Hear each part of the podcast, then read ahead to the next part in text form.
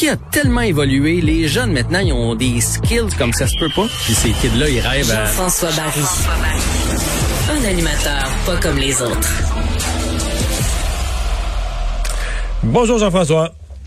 Salut Mario. Alors, mi-saison, déjà? Ben oui, mi-saison. Je voulais savoir si tu avais toffé jusqu'au bout hier. Oui, j'ai toffé jusqu'au bout, puis j'ai trouvé ça très bien de la part du Canadien, euh, sachant que des gens ils commencent à être tard, faut aller se coucher, de pas pro- de pas étirer inutilement la, prolonga- la prolongation. 50 secondes, on calme ça. Une chance de... Mais au moins, ils t'ont pas fini ça en première période, là. Ben, c'était pas loin d'être fini en première. Après la, Ben, ça. dire, après la deuxième, pour rester debout, je me suis trouvé courageux, puis ils m'ont récompensé. Ils ont, ils ont joué une grosse troisième période du beau hockey, puis ils ont créé l'égalité. J'étais content Ben, t'as- quand même de ça. Je te lève mon chapeau parce que moi, je vais te dire, il y a eu euh, un power play pour euh, Winnipeg en fin de deuxième. J'ai dit à ma blonde, si score pour faire 4 à 1, moi là, bye bye. J'ai beau, analyser, j'ai beau analyser la game à la radio, je m'en vais me coucher. Puis finalement, ben, je suis resté aussi euh, bien content du point qu'on est allé chercher. Un peu déçu de la prolongation. Puis il y a des choses On que j'ai peut-tu être déçu de la prolongation? C'est rendu, je veux pas être cynique, mais c'est rendu loufoque. là. On, on le regarde avec un, air... Euh, on est même plus sur le bout de notre abattu. Là. Même eux, même les joueurs ont l'air de ne plus y croire, on dirait. Puis, mais en fait, ce que ce que j'ai pas compris, puis en temps normal, je l'aurais compris, le Byron sur euh, en partant, euh, mais tu sais, il était au balotage euh, huit heures avant.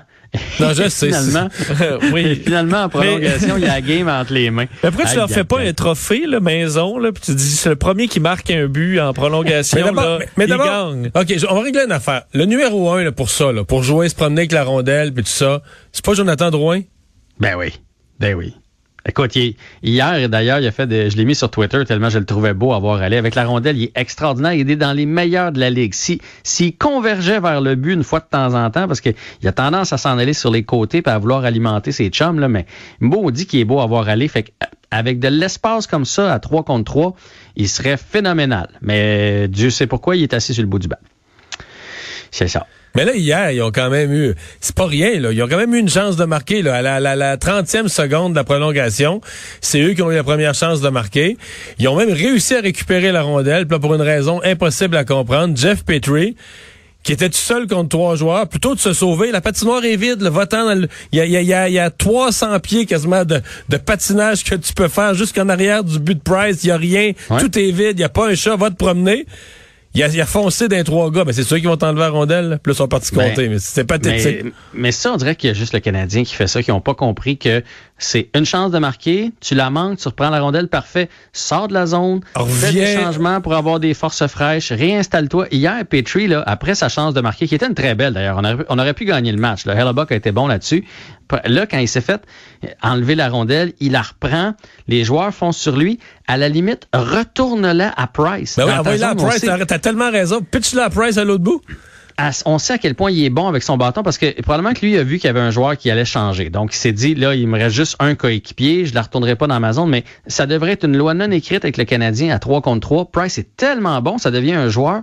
T'as plus de Comme jeu, au- comme au soccer. Redonne, redonne-y. Comme au Ah. soccer. Tu ramènes ça au goaler. tu ramènes ça au gardien.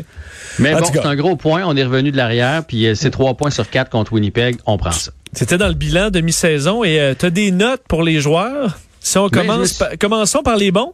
Les A. Oui, ben, les A? Est-ce qu'il y a des A? là, vous, vous me direz, ben oui, il y a des A. Il y a des. A, Écoute, wow. To- Toffoli est, en, est- Ouais. Toffoli est, sur une saison de 50 buts et plus, là, si on avait une saison de 82 matchs. C'est extraordinaire comme performance. Ça, c'est un A. Moi, je pense qu'Anderson, c'est un A. Euh, Jeff Petrie, qui serait en nomination si ça s'arrêtait aujourd'hui pour le Norris, euh, c'est un A. T'as raison. Et, euh, et euh, j'ai mis euh, Edmondson aussi, Joel Edmondson, euh, qui domine la Ligue nationale dans les plus et moins. Je veux dire, quand on est allé chercher ce gars-là, on pensait pas qu'il allait nous en donner autant. Euh, non, il fait pas ce que Jeff Petrie fait, là. mais on, on le savait. là. Je veux Fait dire, que t'as pour ce qu'il 4 peut- A. J- Moi, j'ai 4 A, puis j'ai 4 A moins. Oh. Euh, j'ai mis Drouin. Tu sais, Drouin, il joue du bon hockey. Non, mais Et Drouin, c'est B, là. Pas Ben, écoute, il, il est peut-être pas grand-chose. En tout cas, moi, je l'ai mis en moi. On peut le mettre à B si on veut. J'ai mis Gallagher aussi, parce que lui Ah, aussi... Gallagher, c'est C. Ouais. Le Gallagher, ça va pas du tout, là. Mais Gallagher, Mais là, est hier, quand il a compté une saison hier, de il a 30 compté un peu Mario. important, mais il en avait donné deux, là. Mais il est sur une saison de 30 buts pareil. Si on, si on jouait 82 matchs, Ouais, il- irait chercher 30 buts.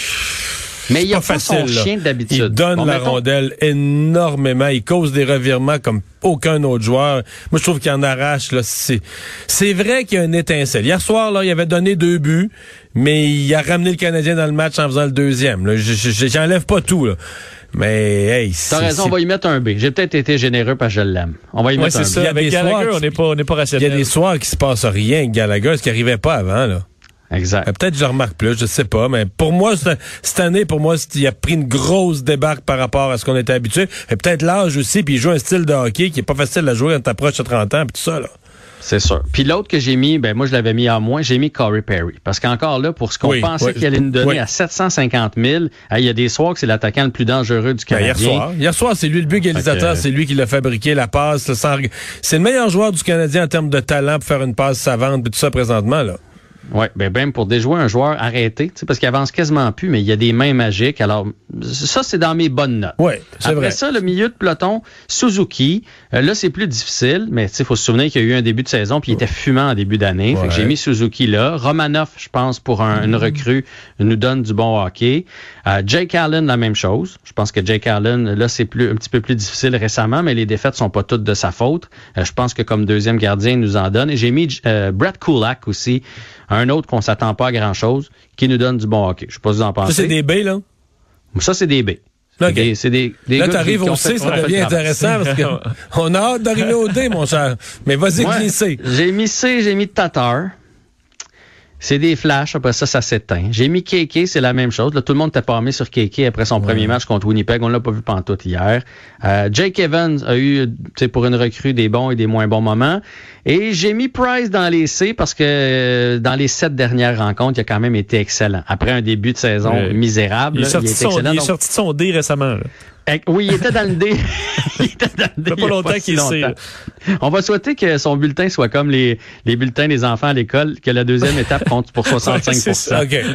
Et il te reste les des D? D? Et les D, c'est là où ça fait mal. Il y en a trop. Il y en a trop de gars qui ont Mais là, rien t'as. Dano, t'as Weber que t'as pas nommé.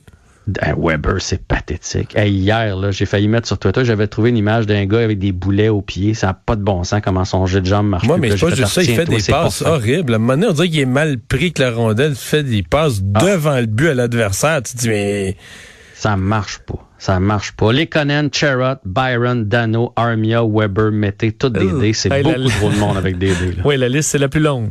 Ouais, ouais, ouais, ouais. Ben, ben, tu- puis, tu sais, pour moi, T, c'est juste la note, euh, C, pardon, c'est juste la note de passage. Fait que, fait que si tu fais le calcul de tous ces gars-là, là, t'as le deux tiers de l'équipe, c'est du C ou c'est du D. Puis c'est là où la- le, le trop gros écart. Tous les nouveaux, Toffoli, Anderson, Edmondson, Allen, euh, Romanoff, nous en donnent, Perry nous en donne. C'est pas eux autres le problème, c'est ceux qui étaient avec le Canadien l'année passée qui ne livrent pas la marchandise, dont nos, Et- dont nos vétérans. Qu'est-ce qu'on change? Là? Parce que là, il y a la moitié, Ben là, il reste moitié à faire. Dans les points importants, les mises en jeu, c'est quelque chose qu'il faut améliorer parce que veut, veut pas, même si on n'en fait pas une maladie des mises en jeu, je trouve que des fois, il y a un peu d'accent, trop d'accent qui est mis là-dessus. Il y a des mises en jeu critiques qui sont importantes, ça fait en sorte que tu n'as jamais la possession de la rondelle. Ça, faut améliorer ça.